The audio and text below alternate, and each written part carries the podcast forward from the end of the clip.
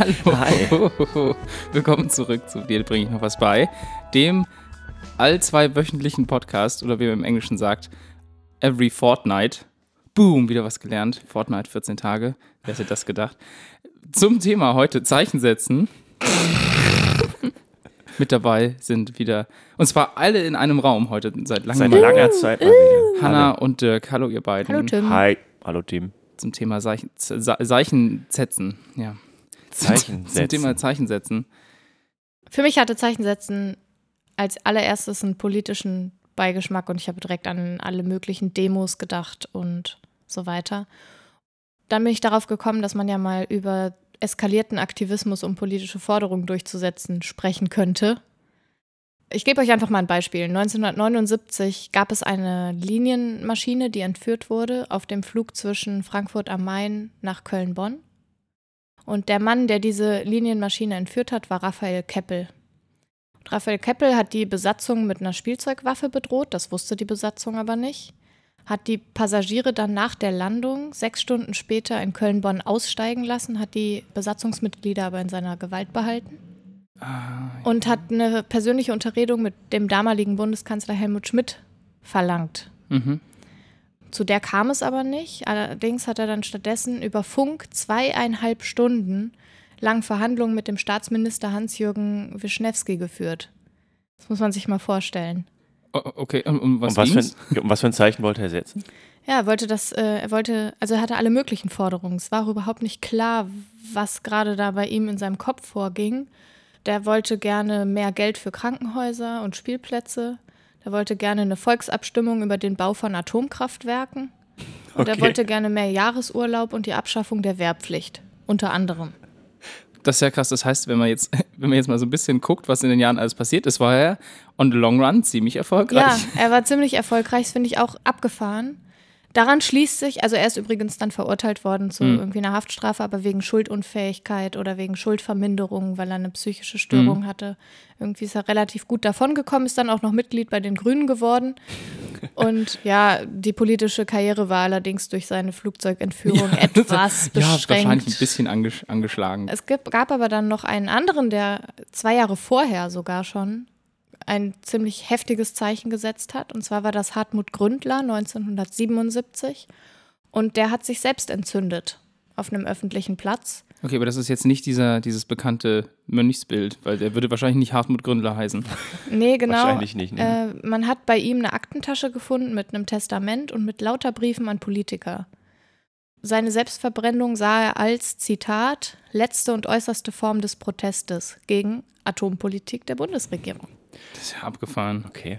Also der, Also zwei sehr rabiate Medien, um sich irgendwie äh, Verhör zu schaffen. ja, abgefahren, oder? Also er hat 1971 schon den Bund für Umweltschutz ins Leben gerufen und er hat auch, also vor seinem Suizid hat er schon lauter Mitgliedern des Bundestags Briefe geschrieben, zahlreiche Essays, Flugblätter und hat immer wieder die Atompolitik kritisiert. Hat auch, hat sogar versucht, Forschungsminister Hans Matthöfer von der SPD wegen Völkermordes vor Gericht zu bringen. Jesus. Vergebens Ah, natürlich. Okay. ja, hatte sich an, an den Kölner Dom und andere Kirchen schon angekettet, war in Hungerstreik gegangen und die Selbstentzündung war dann quasi Die Ultima die. Ratio. Genau. Okay, er ist da, dabei natürlich auch wahrscheinlich ums Leben Er gekommen. ist, äh, also äh, es kamen natürlich sofort Menschen vorbei, um ihm zu helfen und auch PolizistInnen und äh, die haben quasi das Feuer dann gelöscht, aber er ist dann, glaube ich, sechs Tage später seinen Verletzungen im Krankenhaus erlegen. Es muss auch ein schrecklicher Tod sein. Ich glaube auch, dass das nicht so geil ist. Ja, und wie ich eigentlich darauf kam, ist, dass jetzt in Italien doch am 21.03.2019 dieser Busfahrer diesen Schulbus Stimmt. angezündet hat, Usainu S. Da waren 51 Kinder drin, die sind alle gerettet worden. Und sein Statement zu der Tat war, dass er die Aufmerksamkeit auf das Sterben im Mittelmeer lenken wollte. Krass. Das finde ich auch abgefahren, weil natürlich müssen wir die Aufmerksamkeit auf das Sterben im Mittelmeer lenken, aber andere Leute dabei umzubringen, ist natürlich überhaupt Ja, keine oder auch Lösung. oder in Gefahr zu bringen überhaupt ist ja. Genau, und er hat halt gesagt, dass er seine drei Töchter im Meer verloren hat, dass sie ertrunken Oh. wären. Also er ist Senegalese, Mhm. dass die Schulkinder deshalb hätten sterben sollen. Oh. Das ist Ähm, natürlich Ja, das keine ist. Rechtfertigung. Nein, das also, ist ja. überhaupt ke- aber die also man weiß auch noch nicht, ob das faktisch richtig ist, Mhm. Hm. aber angenommen es wäre richtig, ist das natürlich also eine krasse Verzweiflungstat. Aber auch ein bisschen kurz gedacht vielleicht. Also ich Ja. weiß nicht, also ist der Gedankengang dann so, oh, da sind Leute gestorben, jetzt müssen wir aber echt alles ändern, was wir die letzten irgendwie zehn Jahre falsch gemacht haben? Ich weiß nicht. Ich kann mir halt vorstellen, dass das zumindest bei Hartmut Gründler da mit der Selbstentzündung auf jeden Fall eine langfristig überlegte politische Mhm. Ja, bestimmt, ja. Aktivität Ja. und ein, also krasses, also ein langfristig geplantes Zeichen war. Mhm. Bei Raphael Keppel bin ich mir da nicht so sicher, weil der ja psychisch auch ein bisschen lediert war. Aber der hatte ja auch quasi sinnvolle Forderungen, zumindest aus meiner politischen Sicht.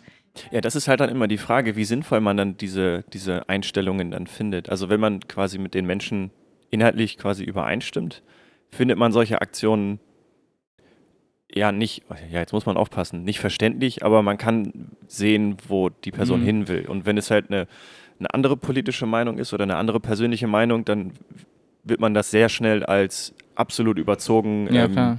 Ja, definieren. sicherlich. Das ist halt so Ja, was ganz klar. Persönliches irgendwie. Also das Mhm. ist äh, Ja, aber so funktioniert Politik ja auch. ja, na klar, natürlich. Ja, ja, Mhm. aber das Medium, wie man das dann wählt, ist halt dann immer, also solche Dinge finde ich persönlich immer falsch eigentlich, egal worum es inhaltlich geht. Also ich finde Also- ich find alle drei Fälle, die ich jetzt vorgestellt habe, absolut schockierend auf Ja, ihre absolut. eigenen Arten und Weisen. Ich finde es immer schwierig, wenn andere Menschen involviert sind, die quasi Mhm. damit nichts Genau, zu tun haben. ja. Das ist halt ähm, hochgradig verwerflich, meiner Meinung nach. Mich hat das aber alles so ein bisschen an das Juli C-Buch Leere Herzen erinnert, Mhm, ja. wo es darum geht, dass. Spoiler ich jetzt, wenn ich das sage? ja, vielleicht. Du musst- ganz vorsichtig sein, wie das, damit du nicht zu viel verrätst. Aber da werden auch politische Zeichen gesetzt, in dem ganz, äh, wie soll man sagen, ganz krasse Maßnahmen ergriffen werden. Genau, und man kann sich quasi diese politischen Zeichen, diese politische Zeichensetzung erkaufen. Und äh, das ist, das ist sehr interessant. Ich habe, ja, Ich musste ein bisschen jetzt an Femen denken. Das sind ja, also ist ja doch Mhm. noch auch eine Aktivistengruppe, Ja, stimmt. die äh, im öffentlichen Ja. Diskurs erscheint, weil sie halt Zeichen setzt, indem sie jetzt zum Beispiel, äh, weil es sind ja eigentlich fast nur Frauen, die, Ja. die dann auch in den Medien zu sehen sind, die dann oberkörperfrei bei irgendwelchen Messen auftauchen oder bei irgendwelchen Aktionen und äh, halt somit auch ein Statement setzen. Aber ich meine, hast du ja schon angedeutet, da geht es ja plötzlich darum, das ist deren eigener Körper und da werden jetzt nicht irgendwelche anderen Leute involviert, wie Menschen gekidnappt oder in Gefahr gebracht. Das ist natürlich ein Riesenunterschied. ja, das ist ein Unterschied. Äh, sollte man auf jeden Fall nicht nach, nachahmen. Oberkörperfrei rumlaufen, oder? Nee, andere, also quasi andere Leute in Gefahr zu Ja. bringen. Selbst wenn man das Gefühl hat, dass während der ganzen Zeit die Leute nicht in Gefahr waren.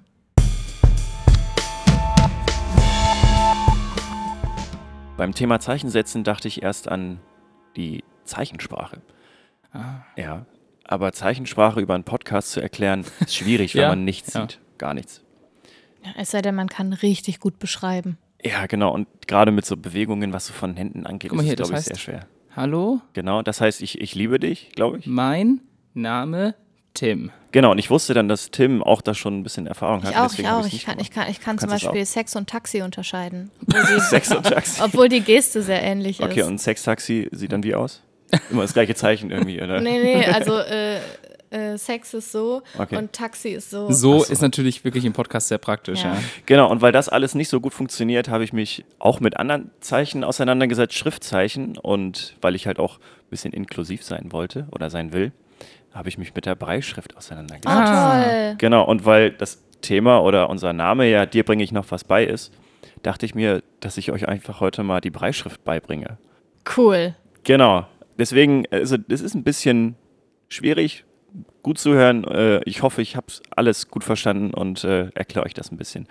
Aber erstmal zur Geschichte. Die Breischrift wurde von Louis Braille im Alter von 15 Jahren erfunden, weil er selber ja erblindete und dann sich überlegt hat, dass er halt doch schon irgendwie gerne noch weiter lesen möchte und hat sich diese Systematik oder diese Schrift überlegt. So, und wie funktioniert jetzt diese Schrift? Also es gibt ja diese sechs Punkte, die man halt irgendwie kennt, die so aussehen wie so ein sechser Legostein.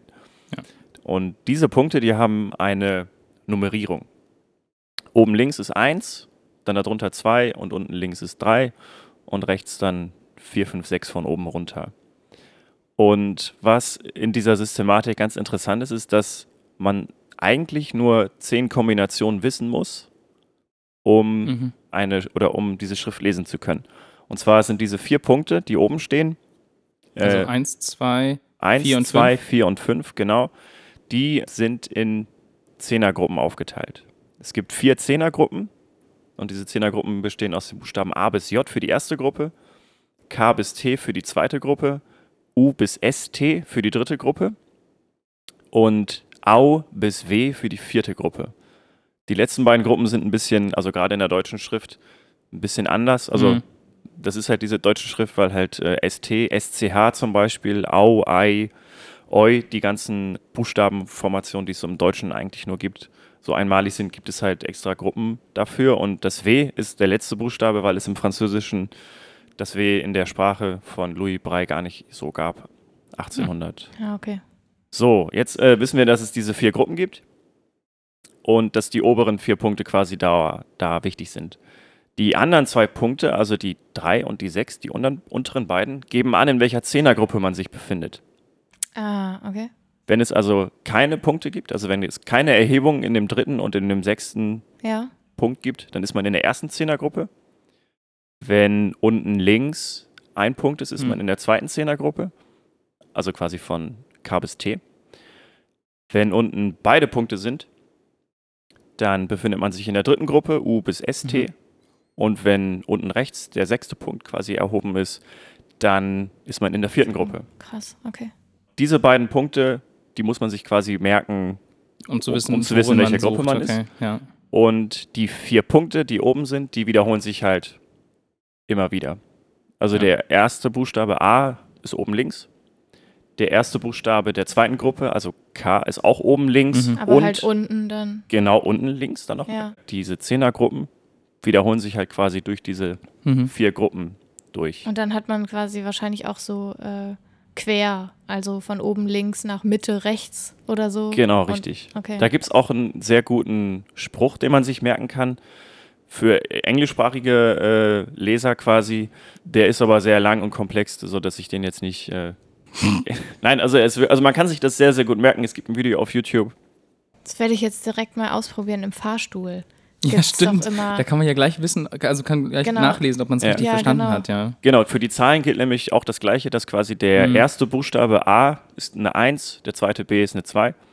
Und es gibt halt ein Zahlenzeichen, was halt quasi am Anfang statt oder was am Anfang steht, dann weiß man, okay, alles das, was jetzt danach kommt, sind Zahlen. Zahlen, ja. Ich habe tatsächlich auch, als ich mir ein Video dazu angeguckt habe, habe ich das auch so eigentlich ganz gut verstanden und dann hat äh, links von mir sa- lag so ein, so ein Medikamenten, so eine Medikamentenpackung.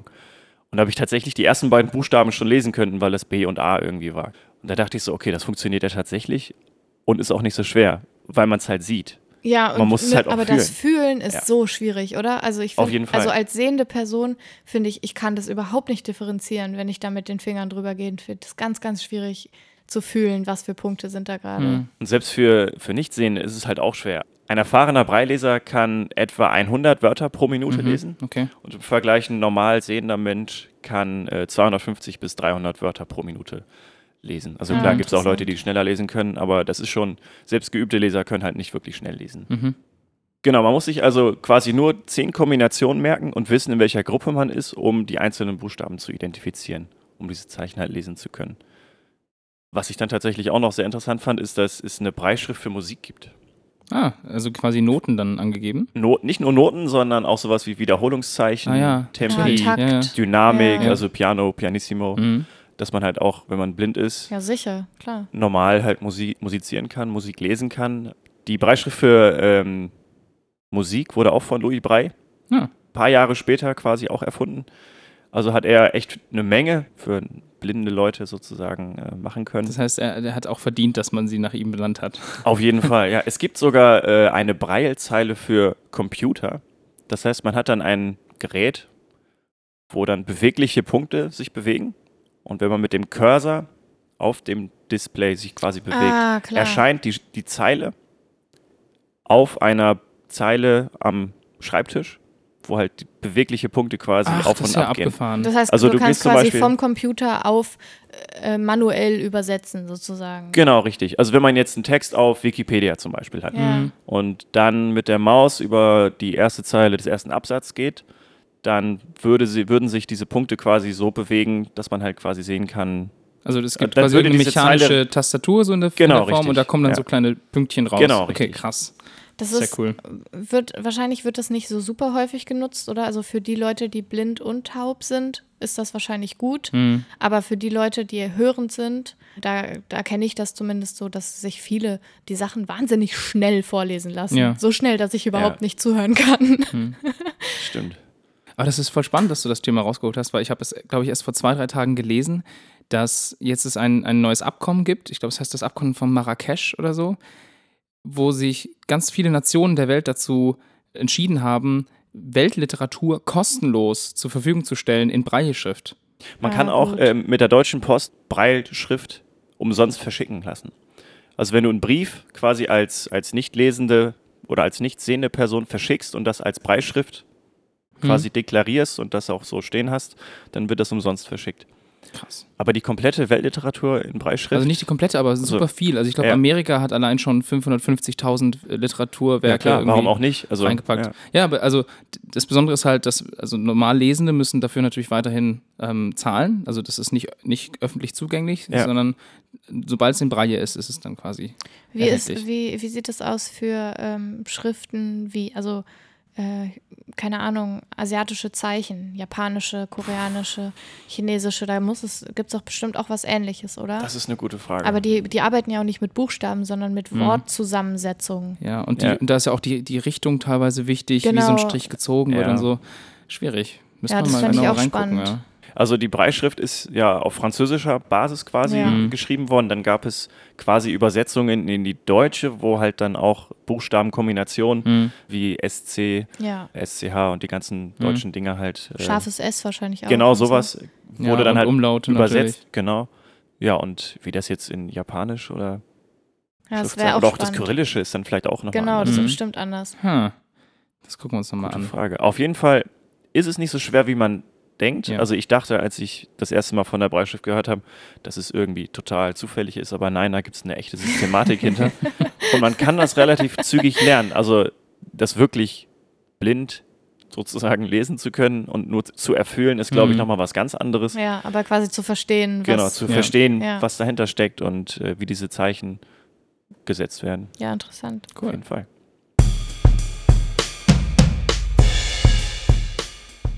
Also spätestens seit dem Film Science oder im deutschen Zeichen weiß man ja, also mit Mel Gibson, dass Aliens nur eine Möglichkeit haben, mit, um mit uns auf der Erde zu kommunizieren und das sind nämlich Kornkreise. Ja, genau.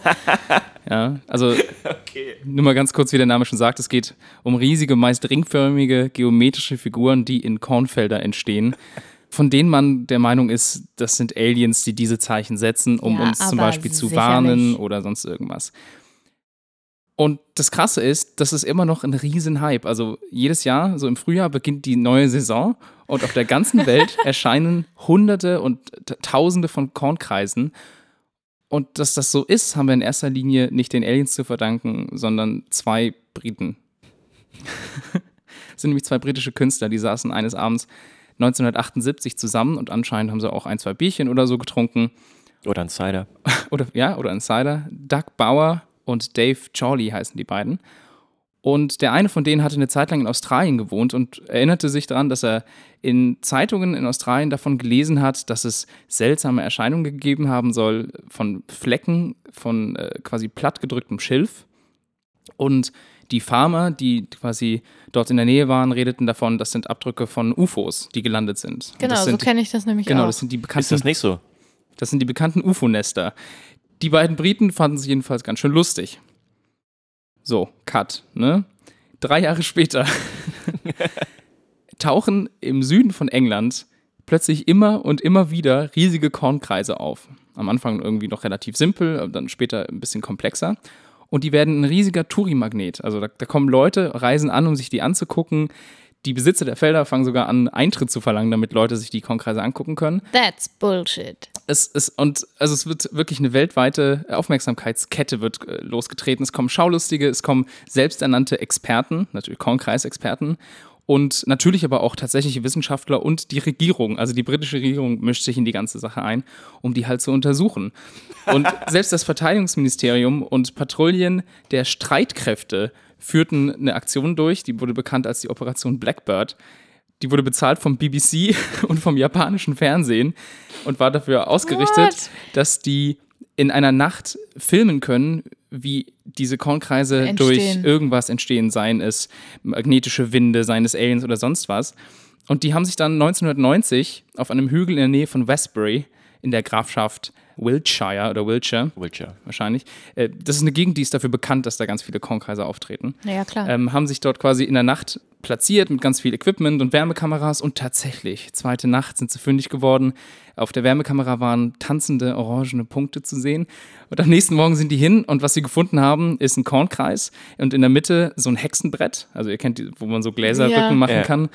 Und äh, tatsächlich das Werkzeug, womit man dann auch sehen konnte, dass das einfach Leute, Menschen waren, die die quasi getrollt haben. Und ähm, also die haben das mit so einem Draht und so einem Holzbrett anscheinend Ja. gemacht. Tja, und waren auf jeden Fall alle ziemlich sauer und das hat die ganzen Leute auch, äh, die ganzen Forscher sehr diskreditiert, weil es halt einfach keinen Nachweis gab. Natürlich nicht. Das Ganze wurde aber immer krasser und auch immer medialer, sodass auf der ganzen Welt gab es Nachahmer, dass irgendwann die beiden Männer 1991 sich dazu entschieden haben, sich zu stellen. Und die beiden waren zu dem Zeitpunkt schon Mitte 60. Und die haben sich dann bei einer Zeitung gemeldet und haben dann halt gesagt, ja, wir waren das. Wir haben quasi irgendwann gesagt, wir waren, wir hatten einfach Lust und haben gesagt, wir machen das, damit das so aussieht, als ob ein UFO gelandet Voll viel ist. Sachbeschädigung. Ist es tatsächlich Sachbeschädigung? ja. Die Zeitung wollte einen Beweis haben und dann haben die beiden Männer gesagt, ja, kein Problem. Die haben dann vor den Augen der Presse quasi mit, äh, auch mit so, einem, mit so einem Holzbrett und so einem Seil sind die einfach so rumgegangen und haben einen, einen Kornkreis gemacht. Und jetzt kommt aber die Sache, die ich so lustig finde. Die Zeitung hat danach einen Kornkreisexperten eingeladen, der aber nicht wusste, dass die beiden Männer das, den Kornkreis vorher gemacht haben und der sollte den Kreis untersuchen und der war sich sicher. Wir, wir haben keine Antwort darauf, wie dieser Kornkreis entstanden ist, aber Menschen waren es garantiert nicht. Was natürlich sehr peinlich war für den, für den Experten. Und das, oh, fies, voll Die Ja. sogenannten. Experten. Ne? Die sogenannten ja, Experten. Ja, Ja. Und es meldeten sich halt immer mehr Leute, die dann aber Sachen äh, sagten wie, ja, ich habe Lichterscheinungen gehabt und äh, ich habe halt Erklärungen gefunden und das müssen besondere Wellen sein und der, die Kornkreise sind noch warm und lau- lauter solche Sachen. Aber diese ganze Geschichte hat, hat diesen Kornkreisen natürlich immens geschadet, aber also äh, der, der, diese Erklärung, dass das Außerirdische sein sollen, aber hat dem Ganzen einen Mega-Hype quasi Wieder einen Push gegeben. Genau, und seitdem ist das, äh, ist das jedes Jahr ein richtiger ein Wettbewerb. Und das Krasse ist, diese beiden Männer haben auch eine Art Regelwerk aufgestellt. Also wenn man Kornkreise macht, dann muss man sich an gewisse Regeln halten. Und zwar müssen die immer nachts passieren. Äh, Das Getreide darf nicht gebrochen werden, sondern nur Okay. gebogen.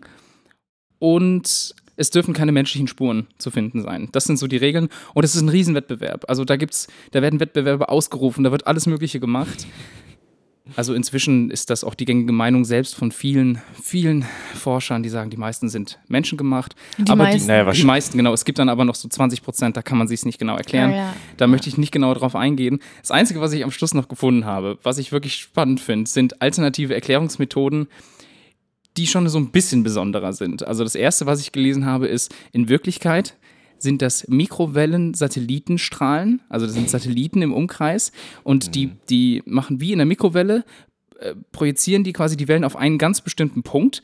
Und das ist ein Geheimprogramm von der Regierung, um Leute zu töten, ohne dass man es sieht. Und um zu testen, wie genau die das machen können, malen die halt einfach ja, Zeichnungen ins Korn. Ne? Das ist, also das ist eine super Ja, und die Theorie. Erde ist eine Scheibe. Das kommt auch dazu. Und die zweite Sache, die wirklich super ist, wo es aber auch Erklärungen dafür gibt, ist, dass die Kornkreise, also vor allem wenn es simple Kreise sind, von zugedröhnten Wallabies kommen. What? Die Beutetiere, die sollen nämlich häufiger in Mondfeldern unterwegs sein, wo halt auch Ja. teilweise Opium angebaut Ja, okay, wird. klar, Und wenn die eine Überdosis kriegen, dann bewegen die sich nur noch im Kreis. Ja. Also das ist auch ein Oh. toller, toller Erklärungsversuch für die Kornkreise. Tja, jetzt hoffentlich habt ihr ein bisschen mehr über Kornkreise äh, mitbekommen, weil ich dachte bisher wirklich, das sei einfach, das, das sind, da kommen immer wieder so ein paar sein. Leute Ja, ja. und wenn, dann sind es auf jeden Fall Aliens, die halt uns sagen, Ja, hey, und wir vor allen kommen Dingen auch saisonal natürlich. Ja, ne? genau, saisonal. Ich habe übrigens bei den Recherchen rausgefunden, dass ich ein Erdengel bin und Energieflügel haben kann. Ah, Aus Licht. Nur du oder ich auch? Äh, weiß ich nicht. Ich habe einen Test gemacht. ja. Tja, aber so sieht's Toll. aus.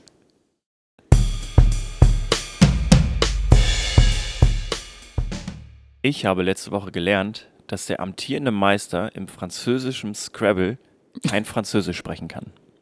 Was? Super.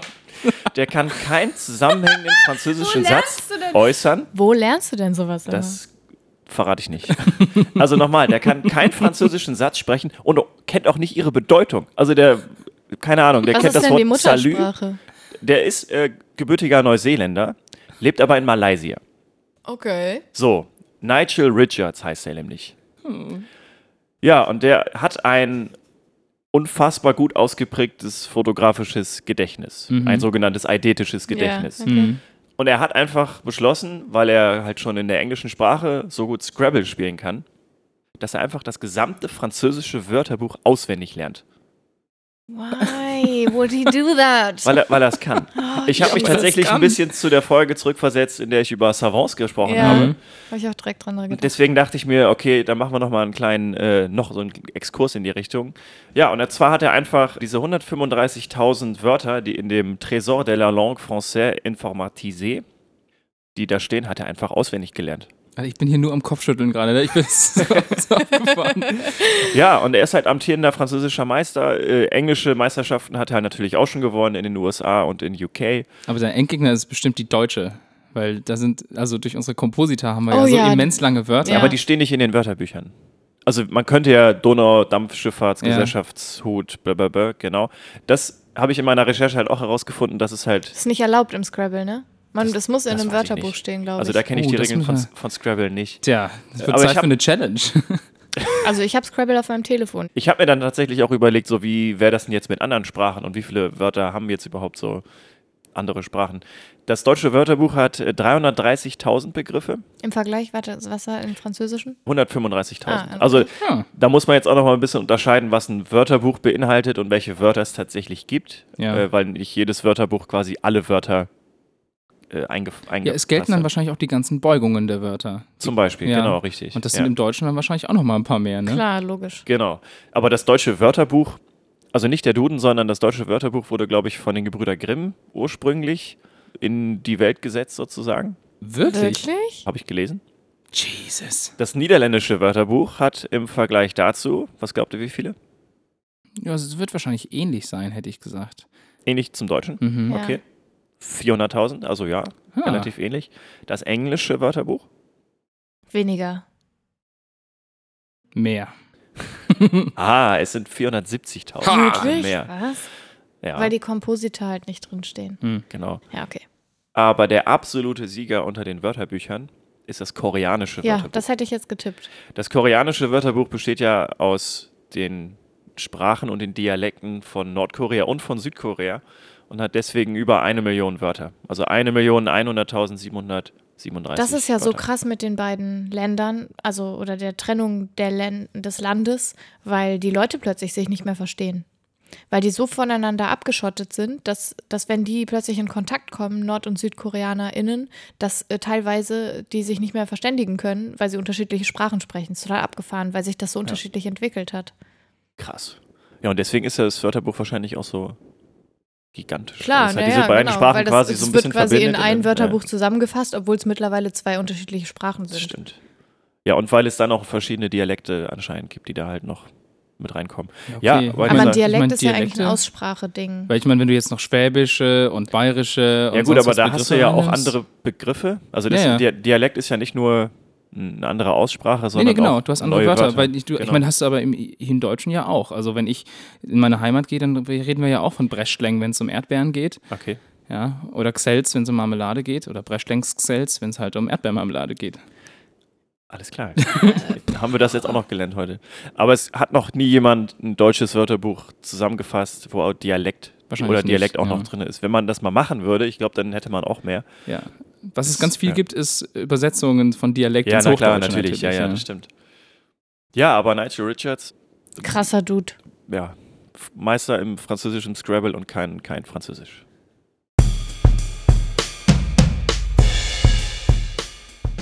Ich habe in der vergangenen Woche die Geschichte von Sir Freddy gelernt. Sir Freddy, wer ihn nicht kennt, wurde 1959 in Australien geboren und lebte auf einer Schaffarm in New South Wales, also auch in Australien.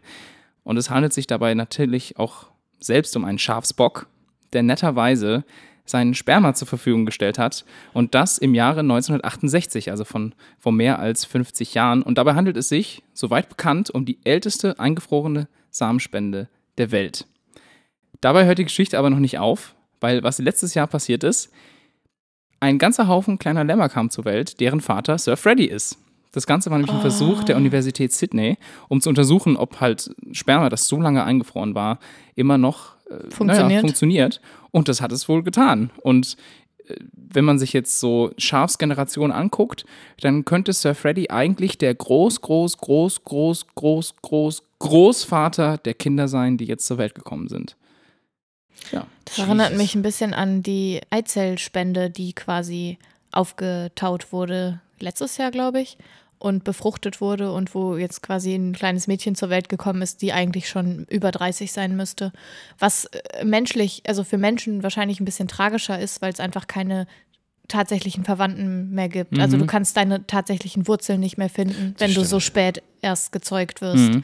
wenn die Spenden eingefroren wurden. Das finde ich daran so ein bisschen Beide schwierig. Spenden, also Eizelle und Spermien? Ähm, oder? ich glaube nur die Eizelle, aber trotzdem hast du ja dann eine Ja. Seite deiner, also Achso, ja. die eigene Mutter zu finden oder, oder die eigene Familie der Mutter zu finden, ist ja immer so ein Ding, wenn man quasi damit nicht aufwächst. Es ist nicht auch ein bisschen seltsam zu sagen, ja, der Vater meines Kindes ist vor 30 Jahren gestorben. Ja, oder die Mutter meines Kindes. Äh. Ja, zurück zu Freddy. Ja, Die Kinder sind jetzt, äh, Die sind übrigens alle äh, wohlauf und man hat auch untersucht, ob quasi die Qualität der Spermien schlechter geworden ist. Aber tatsächlich war jetzt mit dieser Probe ein besseres Befruchtungsergebnis geliefert worden als mit anderen Proben, die nur für ein Jahr zum Beispiel Ja, eingefroren es ist, waren. ist ja auch interessant, was dann quasi für Wesen dabei rauskommt, weil es verändert sich ja natürlich das Erbgut von Menschen, Tieren und so weiter. Und Stimmt. wenn du, du hast dann plötzlich Erbgut von vor 50 Jahren oder 60 oder 70 oder was auch immer. Und das ist dann evolutionär auch noch auf einem ganz anderen Stand als das jetzt. bremst so ein bisschen dann, oder? Vielleicht. Also evolutionär, also jetzt nicht, also oder wie die vielleicht kann man sind, damit oder? irgendwann mal so richtig krasse Hybriden zeugen. Also wenn man. Das ist so für die Nostalgie-Leute unter uns, die es gerne Ja. so, so Aber- wie früher. ich habe ein Kind aus so? den 70ern. Modell aus den 70ern, genau. Ja, genau. Ja, ich fand das damals besser. Nee, die ich waren finde die alle 80er noch so. ein bisschen besser, da Ja, war das genau. noch so ein bisschen, ja, die waren waren die- wilder und so. waren die ja. Füße breiter oder so. Ja. Wir unterbrechen das laufende Programm für unsere neue Sektion Sachen, die jeder kennt, aber niemand weiß, wie es richtig heißt. Sachen, die jeder kennt, aber niemand weiß, wie es richtig heißt. richtig heißt. Wie heißt der vordere Teil vom Löffel? Kelle? Löffelschnöbbel. Beides falsch. Das ist das sogenannte Laffe. L-A-F-F-E. Laffe. Sachen, jeder Sachen kennt, aber niemand weiß, wie es richtig heißt. richtig heißt. Was denkt ihr, welcher Planet am nächsten an der Erde ist? Oder es, es variiert, glaube ich, oder? Ist das nicht je nach, äh, also, Oh, das Klar. ist natürlich eine sehr smarte Antwort jetzt. Ja. Weil ja durch die Rotation um die Genau. Sonne quasi immer ein anderer Planet. Aber ja. Ja, das ist richtig. Also die Venus und der Mars sind so die Planeten, die quasi der Erde am nächsten kommen Genau. durch diese ellipsenförmige Zirkulation. ja. Die Venus kommt dabei auf 42 Millionen Kilometer nah an die Erde ran. Aber man hat jetzt ausgerechnet, dass eigentlich der Merkur der Planet ist, der am nächsten an der Erde dran ist. Und zwar, Aha. wenn man nämlich den Durchschnitt der Abstände berechnet, Ah, dann, also quasi auf ihrem gesamten Weg um die Erde, dann ist die Venus eher so 170 Millionen Kilometer weit weg, weil sie ganz häufig halt richtig, richtig weit weg ist und eben nicht auf diese 42 Millionen Kilometer nah rankommt. Und der Merkur liegt durchschnittlich eben nur 150 Millionen Kilometer weit weg. Äh, also von der Erde ist und ist damit ungefähr, also durchschnittlich ungefähr so weit weg wie die Sonne. Ja. Und er ist damit halt auch nicht nur der erdnächste Planet im Schnitt, sondern auch allen anderen Planeten unseres Sonnensystems am nächsten, inklusive dem Neptun. Was? Ja, also das ist ja abgefahren. ja, das ist interessant, oder? Und das ist ja cool. also ja. der Neptun ist, wie man vielleicht weiß, denn der weiteste, also der Hey, Planet, hey, der am, hey. sorry, Das ist nicht der Pluto. Naja, der Pluto, ja, naja. Ja. Da muss, das Fass machen wir jetzt nicht auf. Aber es, es, Ich bin pro Pluto, nur so. ja. Okay, also der, wenn man den Pluto nicht in die acht Planeten unseres Sonnensystems mit einrechnet, dann ist der Neptun der, der am weitesten weg ist, und zwar mit 4,5 Milliarden Kilometer Hm. Entfernung. Also das ist schon eine ganz andere Hausnummer.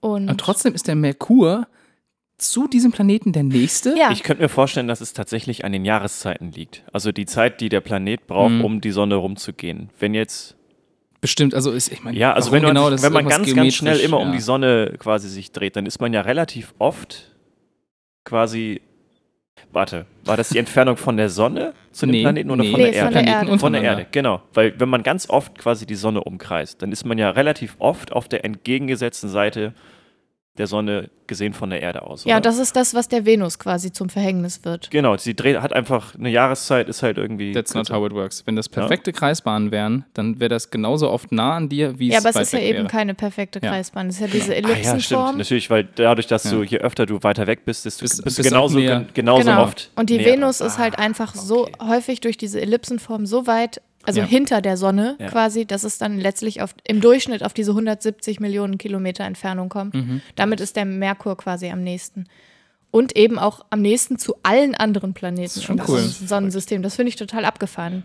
Die anderen Planeten sind übrigens eben die Venus, die Erde, der Mars, der Jupiter, der Saturn, der Uranus und der Neptun. Mein Vater erklärt Erklärt uns jeden, nee, erklärt mir jeden Sonntag Naja. unsere neun. Bei Planeten geht er jetzt nicht mehr. Ja, Pluto ist ja nicht mehr da.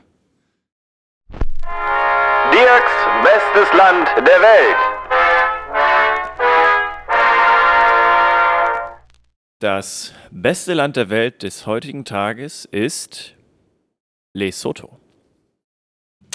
Lesotho, wie man weiß, ist das Land, was sich in Südafrika befindet. Eine Enklave in Südafrika ist. Ja, das weiß man, stimmt. Nein, und wisst ihr, wie ich mir das immer merke? Ja, warte mal, du hast es Ich mir hab's dir erklärt. mal erzählt, das, genau. Das O in Lesotho ist Ja. wie der kleine Kringel im Land, in dem Lesotho liegt. Oder so. Genauso. Also Lesotho, der letzte Buchstabe ist ja ein O und Südafrika ist quasi das, das, das Runde vom O. Und da drinne ist Lesotho. What? Hast du es verstanden? Ja, aber was Also für man eine schlechte Eselsbrücke. merken, wo das- kommt dann das, also wo merkt man sich dann Lesot? Das ist egal. Du musst dir nur den letzten Buchstaben merken. Also du kannst dir merken, Süd, äh, Südafrika ist einfach ziemlich groß Genau. und da drin gibt es ein Loch und das ist das O von Lesotho. genau. sind zwei O's übrigens in dem. Ja, ja, Ja, da kannst du halt dir noch besser merken. Okay, erzähl einfach, warum es das beste Land der Welt Okay, ist. Lesotho ist 30.355 Quadratkilometer groß und somit so groß wie Belgien, was ja auch schon mal das beste Land der Welt war. Lesotho hat zwei Millionen Einwohner und das sind so viele wie Slowenien Hat. hat. Ja, so viele Slowenen gibt es. Slowenen? Innen. Die Hauptstadt ist Maseru. In Lesotho kann man mit dem Lotti bezahlen.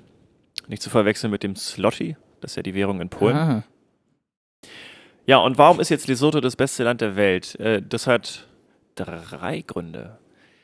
Äh, Lesotho ist eines der wenigen Länder, in der die Alphabetisierungsrate von Männern geringer ist als bei Frauen. Yeah. Oh nee, darf man nicht sagen. Also nein, also wir freuen uns nicht, so, aber es ist was Nee. ganz Besonderes irgendwie, denn 70 Prozent der Männer in Lesotho können lesen, was für afrikanische Verhältnisse sehr hoch ist. mhm. Ja, und 88 Prozent der Frauen können lesen. Des Weiteren ist Lesotho auch noch ein ganz besonderes Land, weil es sehr, sehr hoch liegt. Und zwar ist der tiefste Punkt in Lesotho der höchste, tiefste Punkt von allen Ländern auf der Erde.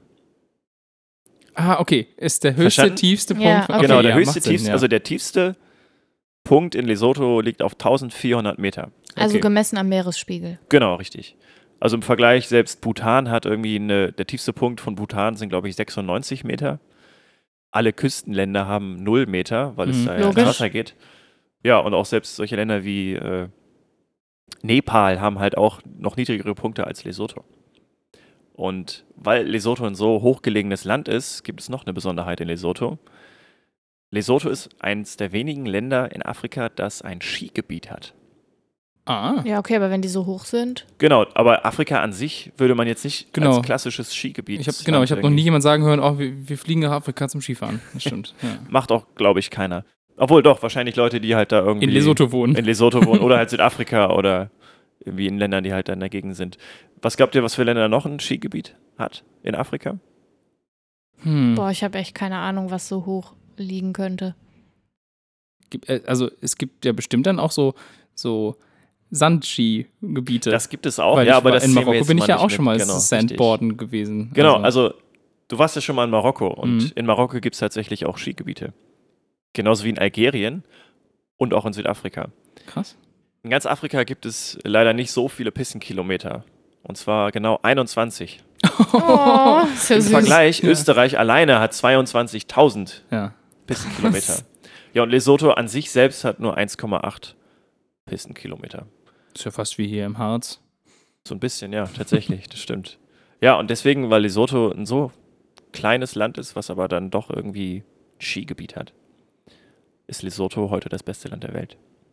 Und weil, weil sie den Lotti haben. Und weil sie den Lotti haben. Ja. Wenn man da, wenn man mit zwei bezahlt, ist es dann ein doppeltes Lottchen. Ah, düdü.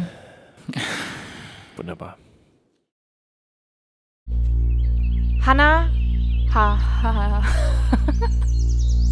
Hannas Hass Beitrag. Die meisten haben wahrscheinlich mitbekommen, dass das Bundesverkehrsministerium eine Kampagne installiert hat, zusammen mit der Fernsehserie oder Fernsehshow Germany's Next Topmodel, um mehr, für mehr Sicherheit im Straßenverkehr zu werben. Die Kampagne zeigt Frauen in Unterwäsche mit Fahrradhelm mit dem Titel Sieht scheiße aus, rettet aber Leben. Und ich möchte gar nicht genau über diese Kampagne reden, weil das passiert, glaube ich, gerade zu Genüge im Netz. Aber das bringt quasi eine Debatte mit sich, die mich super krass aufregt und schon seit längerer Zeit. Und zwar ist das das Argument Sex sells. Und ich kann es nicht mehr hören, weil wenn Sex Dinge verkaufen würde, dann würde man auch über, überall Penisse sehen, da wo wir Brüste sehen. Ja, und nur um, um das mal zu verbildlichen, Motorradwerbung wird ganz häufig mit so halbnackten Frauen in High Heels betrieben, die sich irgendwie vor diesem Motorrad räkeln im Hohlkreuz. Wenn man das mit einem nackten Mann machen würde, das würde man einfach nicht machen. Also es ist nicht, es ist nicht Sex Sells, sondern sie verkaufen eine unmögliche pornografische und misogyne Idee von der perfekten Frau. Und nicht Sex. Ja. Oder auch eher Frau, die das toll findet, dass du als Mann ein Motorrad kaufst. Das ist, glaube ich, Ja, auch so oder du die kaufst, Idee. oder du bist so sexy als Mann, wenn du dieses Motorrad kaufst, dass du die halbnackte Frau gleich mitbekommst. Ja. Also ist irgendwie total doof. Und warum man das braucht für mehr Sicherheit im Straßenverkehr, äh, ist mir sowieso ein totales Rätsel. Das erschließt sich mir irgendwie nicht. Und selbst wenn es sich mir erschließen würde, ist es trotzdem sexistisch und muss Auf weg. jeden Fall. Es gibt auch übrigens Forschungen dazu, die belegen, dass wenn da, wenn nackte Frauen da dran sind äh, an den Werbungen, dass das nichts bringt. Also das gibt keinen, keinen erhöhten Absatz. Nee, das äh, wertet häufig die Werbung auch gar nicht auf. Ja. Also die Produkte. Weil damit rückt dann das Produkt teilweise sogar in den Hintergrund. Ja. Weil, also ich, wenn ich mir ein Motorrad kaufen möchte, dann will ich doch das Motorrad angucken und nicht eine Frau, die da drauf Richtig. sitzt. Also- Oder wenn ich mir eine Pizza kaufen möchte, dann gucke ich mir auch nicht die Frau Genau. in Unterwäsche an, sondern die Genau. Pizza. Richtig. Aber Und wir wichtig ist wissen, nur, was Sex Sales funktioniert halt nicht. Also das, Genau. das ist schon ein. Aber also, abgesehen davon, ja. dass es halt nicht Sex Sales ist. Ja, ne? genau. Also Also, Sex ist Sales eben ist nicht erstens Sex- falsch und genau. zweitens funktioniert es nicht. Genau, und es gibt aber ja immer das Argument, was man dann so hört, ja, was ist, wenn da ein nackter Mann stünde vor dem Motorrad oder wo auch immer? Es, ich finde, es ist erstens keine sinnvolle Frage. Und zweitens kann ich sie euch aber trotzdem gerne beantworten. und zwar, wenn ein nackter Mann für mehr Sicherheit im Straßenverkehr wirbt, indem er da halbnackt mit einem Fahrradhelm auftaucht, dann ist es genauso deplatziert, wie wenn da eine Frau halbnackt wirbt. Weil es einfach nicht zur Sache bei Genau. Es ist, es ist So einfach. Genau, Also es allerdings. ist einfach nicht, es ist, ja, also die Unterwäsche ist einfach nicht Teil der Sicherheit und nicht des, des also Es ist- es, nee, also die aber- Verbindung ist überhaupt nicht da. Abgesehen davon fehlt aber halt auch der misogyne Aspekt. Ist ja total klar. Und der Sexismus halt auch, weil Männer eben zur dominierenden Part unserer Weltgesellschaft gehören und damit nicht aufgrund ihres Geschlechts diskriminiert werden können. Also dieses Argument funktioniert einfach nicht. Ja, aber es gibt ja auch nackte Männer in der Werbung. Ja, halt die Schnauze, Markus. Und dann gibt es ja dann auch noch das Argument, dass, dass das Model das ja freiwillig macht. Also das weibliche Model stellt sich ja freiwillig da nackt hin und ich denke mir, Hm. das ist kein Argument in Anbetracht dessen, dass wir eben immer noch dieses Ungleichgewicht Ja. zwischen den Geschlechtern haben. Das ist, finde ich, ein, also das funktioniert einfach nicht. Also ich sende hiermit schöne Grüße ans äh, Verkehrsministerium und äh, ja, Punkt. Die bestimmt sich einfach sehr, sehr missverstanden fühlen. Wie alle, die mit sowas konfrontiert Das war werden. gar nicht so gemeint. Ja, genau. Genau. Ja, das war ein großes Missverständnis. Ja, ja, Ja, klar. sag ich das ist total Ja, ja. missverstanden. Ja. Toll. Toll. Toll. Tims Tipps. Apropos Rollenbilder. Ich benutze ja keinen Trockner, nachdem ich meine Wäsche selbst gewaschen habe. Und das ist auch gut so, Ja, das ist besser so. weil sollte ja deine Frau machen. ich wollte eigentlich darauf einge eingehen, dass Wäsche eingehen kann. Oh, ein, okay.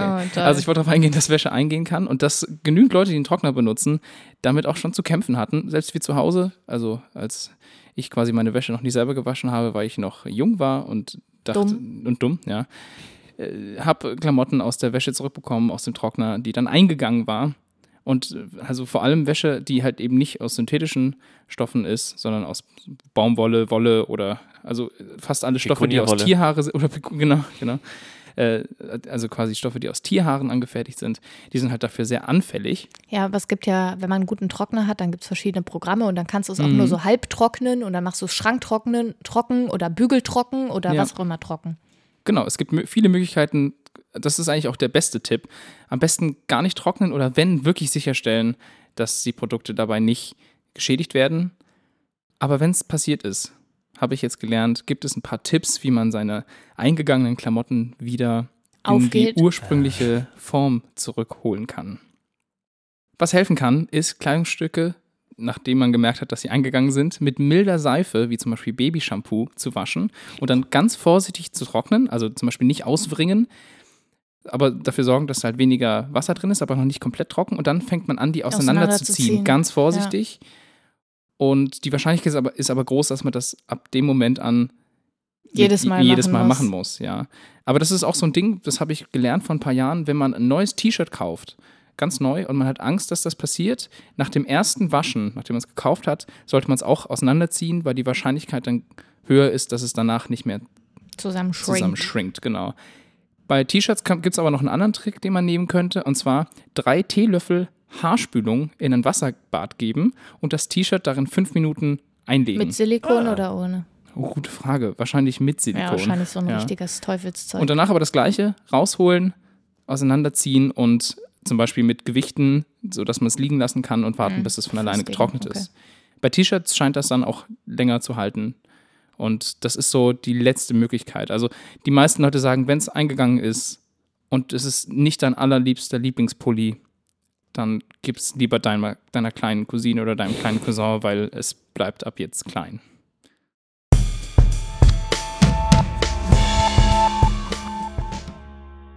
Ende Gelände, Folge zu Ende. Wow, was für ein Reim. Yay! Nächste Folge ist das Thema, die Musik macht der Ton, falsch. Der Ton, Der Ton macht die der Musik, oder? Ton macht die Musik. Ja, und die Wörter machen den Satz, ja. Ja, Und der- Zeichen setzen. Punkt macht das Ende. Der, der Punkt Wow. macht das Ende. Ja, genau. Okay, bye. War schön, dass ihr zugehört habt. War schön, dass ich euch mal wieder angucken konnte. Ach ja, Oh. stimmt. Seit langer Zeit mal Genau. wieder alle zusammen. Und wir hören uns dann, Aufnahme. Wie ihr wisst, in einer Fortnite wieder. Und damit ist nicht das Computerspiel gemeint. Was heißt denn Fortnite? Also Fortnite ist das Spiel. Nein, Hahaha. 14 Ja, Tage. aber Fortnite Fortnite. ist, ist, ist wirklich abgeleitet von 14 Every other Nights. week. 14? Nee, 14 Nights. Ja, 14. Okay, Ja. ich habe 40 verstanden. Also Fortnite könnte ja auch 14 Also Night. 40 Nächte meinst du? Ja. So, an, an, so wegen Ostern, Fasten, 40 Tage, 40 Nächte. Nein, weil ich aus dem, also der Begriff Fortnite könnte genauso 40 Night und 14 Night It's, sein. okay. It doesn't matter. Okay, tschüss. Alles raus. Bye. Ciao. Macht's gut. Ciao, ciao. Bye. Ich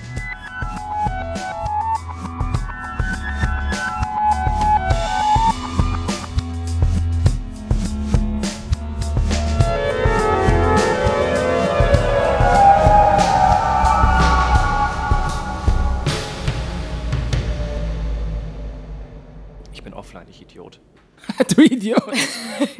Warte. It's a good Folge, I guess. Iris ist wieder da. Ey, äh, äh, äh, äh, äh, äh, äh, äh, äh, äh,